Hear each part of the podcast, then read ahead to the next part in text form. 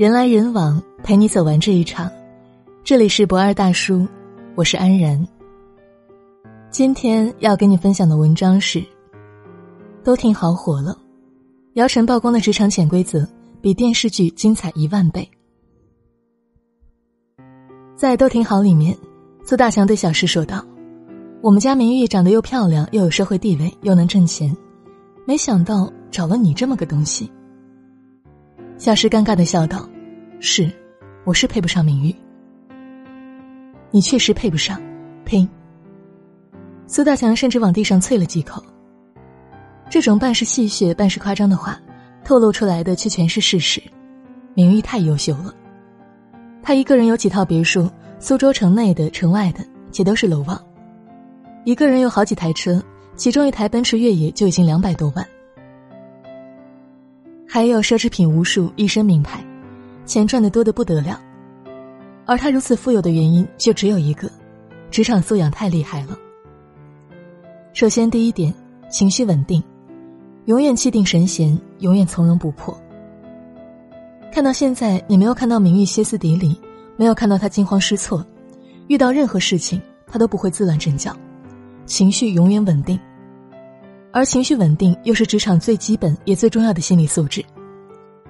达到这一点，你在职场的试错成本、沟通成本、关系运营成本以及决策成本都会低很多。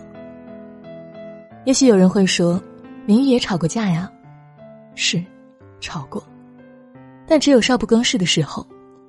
进入社会以后，他的情绪控制能力简直达到神级。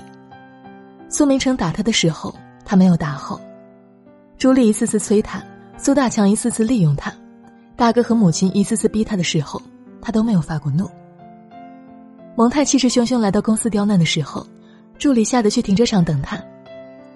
明玉一边笑一边说道：“哪吒来闹事儿了。”然后上楼。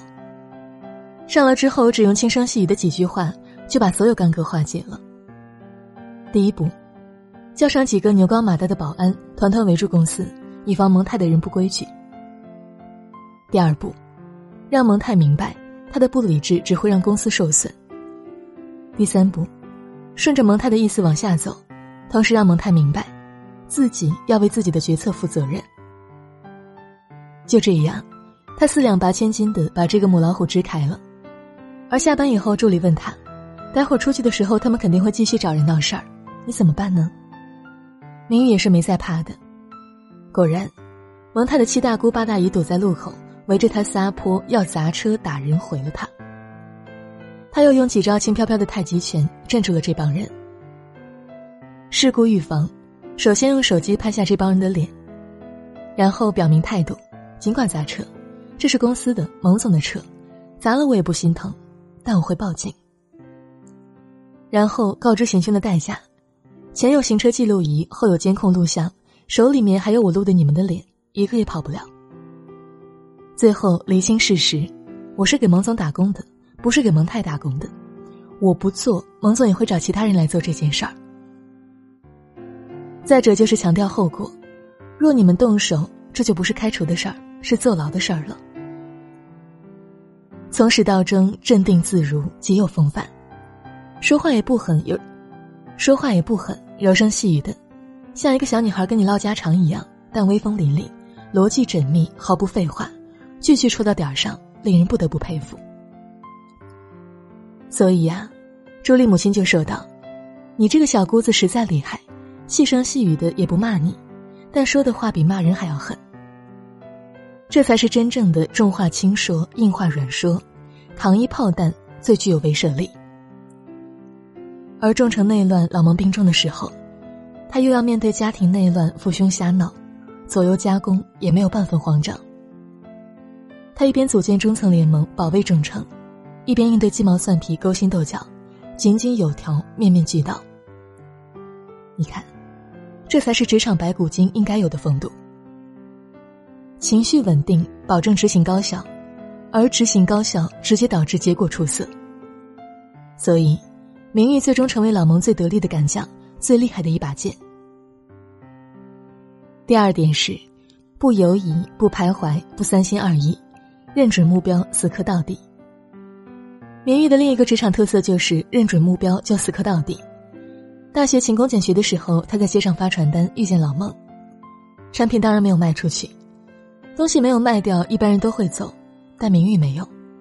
他没有离开，而是马上推销自己。他说道：“我还有一个产品，一定能够帮你赚大钱。”老孟问道：“什么产品？”明玉回答：“我。”就这样，他非常成功的把自己推广出去了。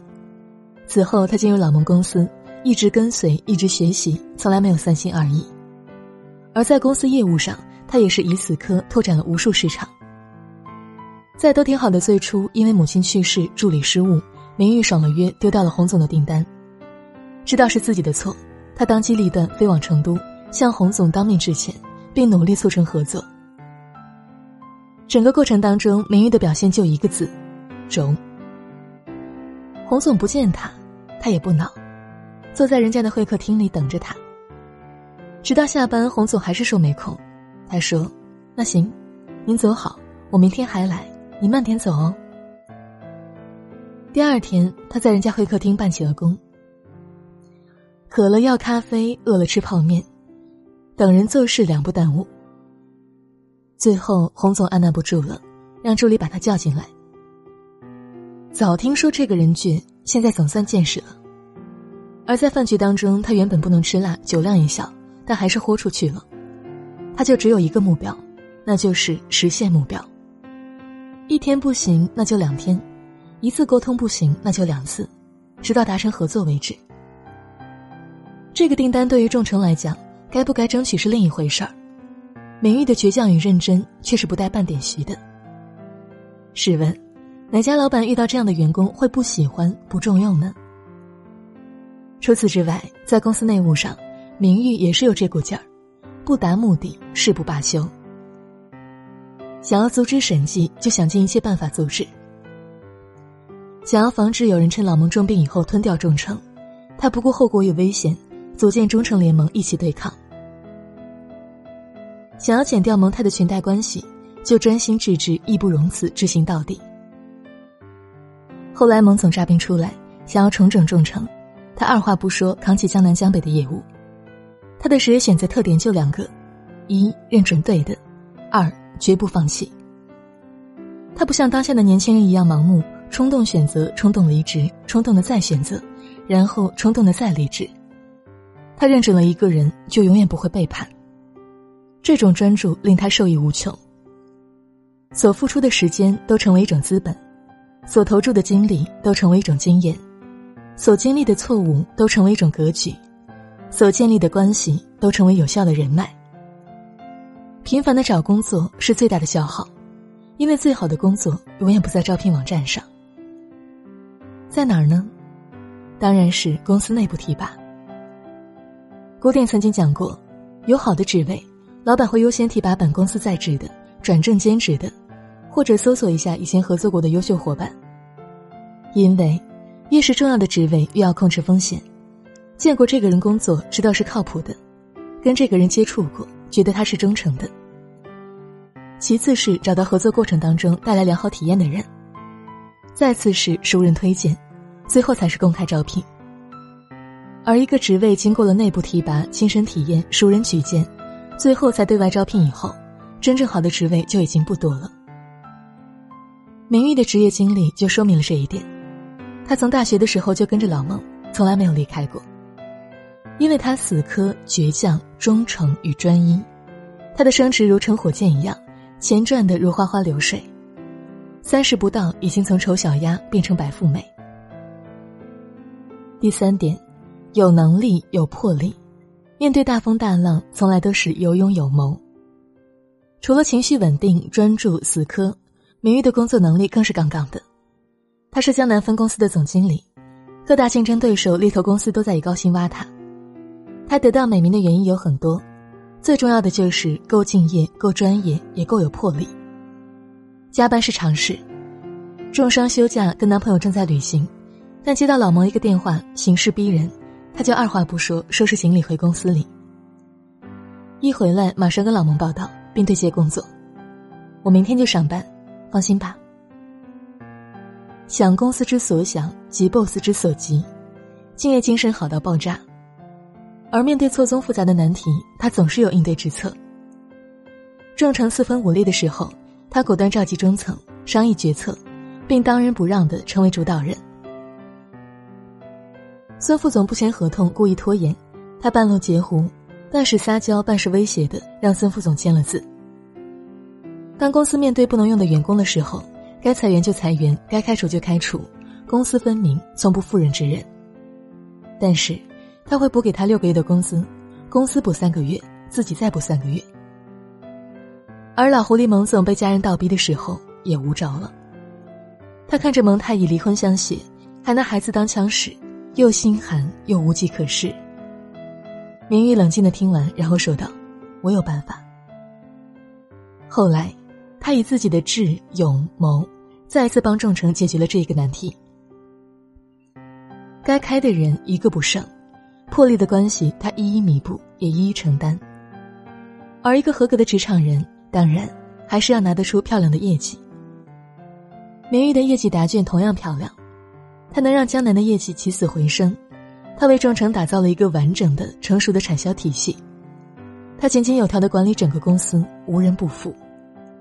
因为他的能力与人品，他的职业人脉也极广，他能够以一句话就让面临失业的朱莉不仅没有被开除，反而升了职，甚至在美国打一声招呼，就帮走投无路的大哥找到一份世界名企的工作。在当今时代，每一个人都在打造自己的个人 IP。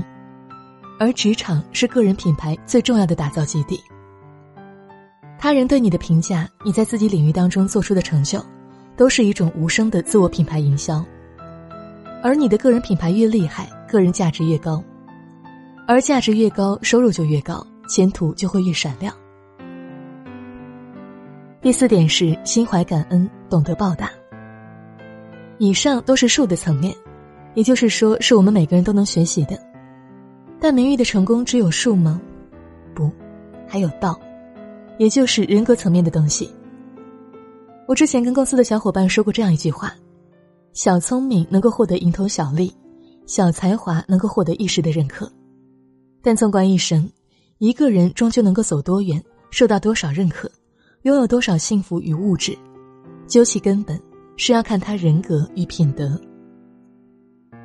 人格魅力才是能够长久赢得人心甚至世界的法器。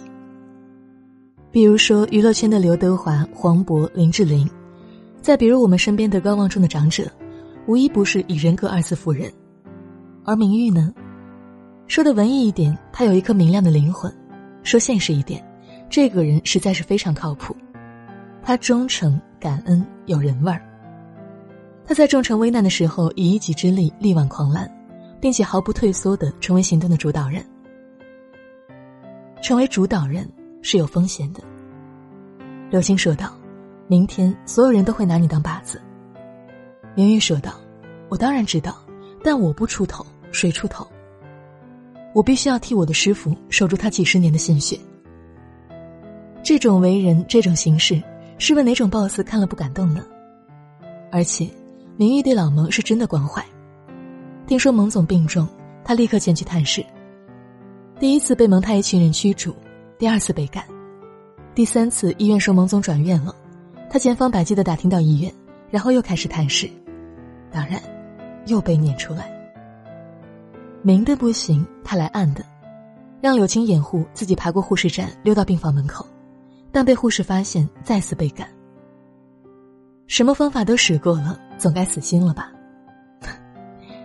名誉偏不，苏明玉最大的特点就是不达目的绝不罢休。无论如何，今天这事儿必须要搞清楚。最后，他兵行险招，趴着墙踩着四楼窗户的一线沿边，费了九牛二虎之力，慢慢的摸到蒙总的病房，要一探究竟。这哪是探病，这是玩命啊！所以，蒙总被感动的一边骂一边感叹道。你呀，真是个傻丫头。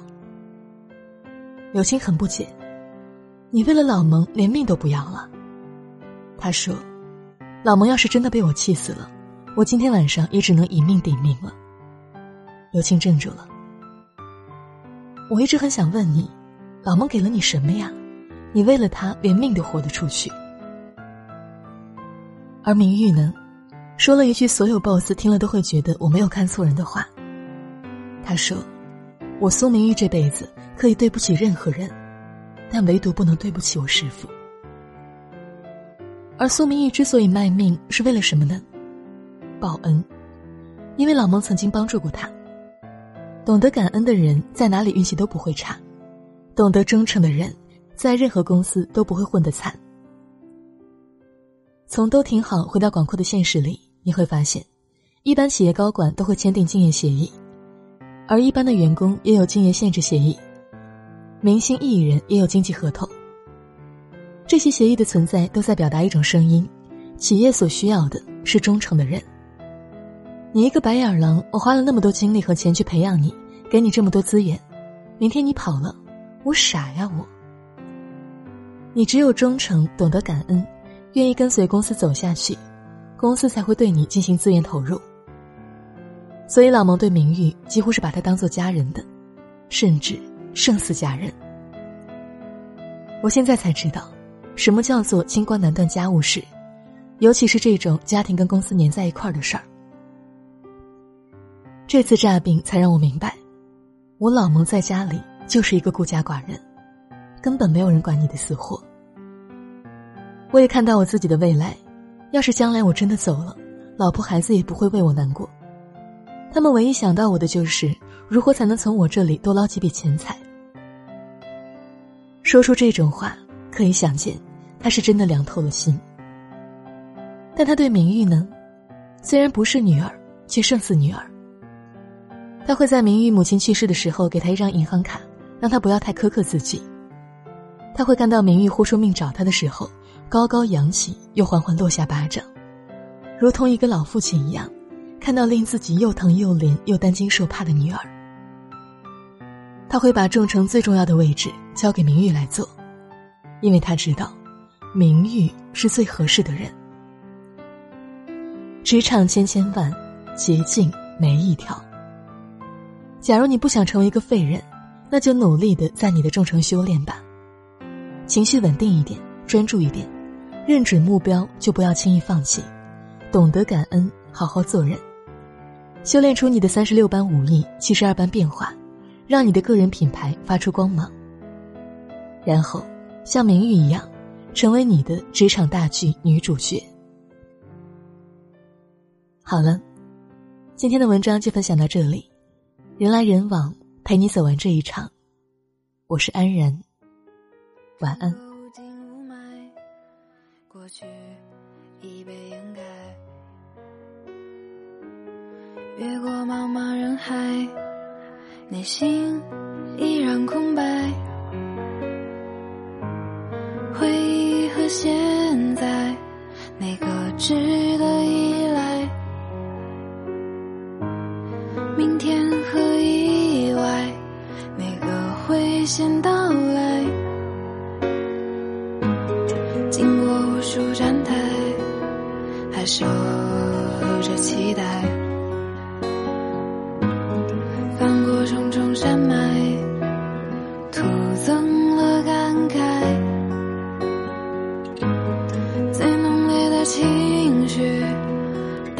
净土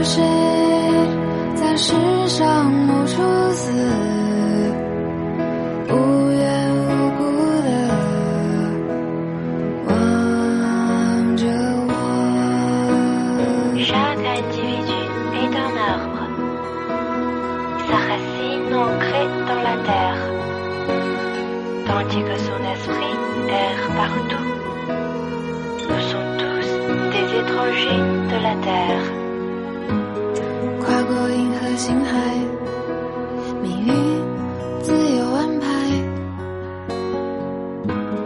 揉落岁月尘埃，试着学会释怀。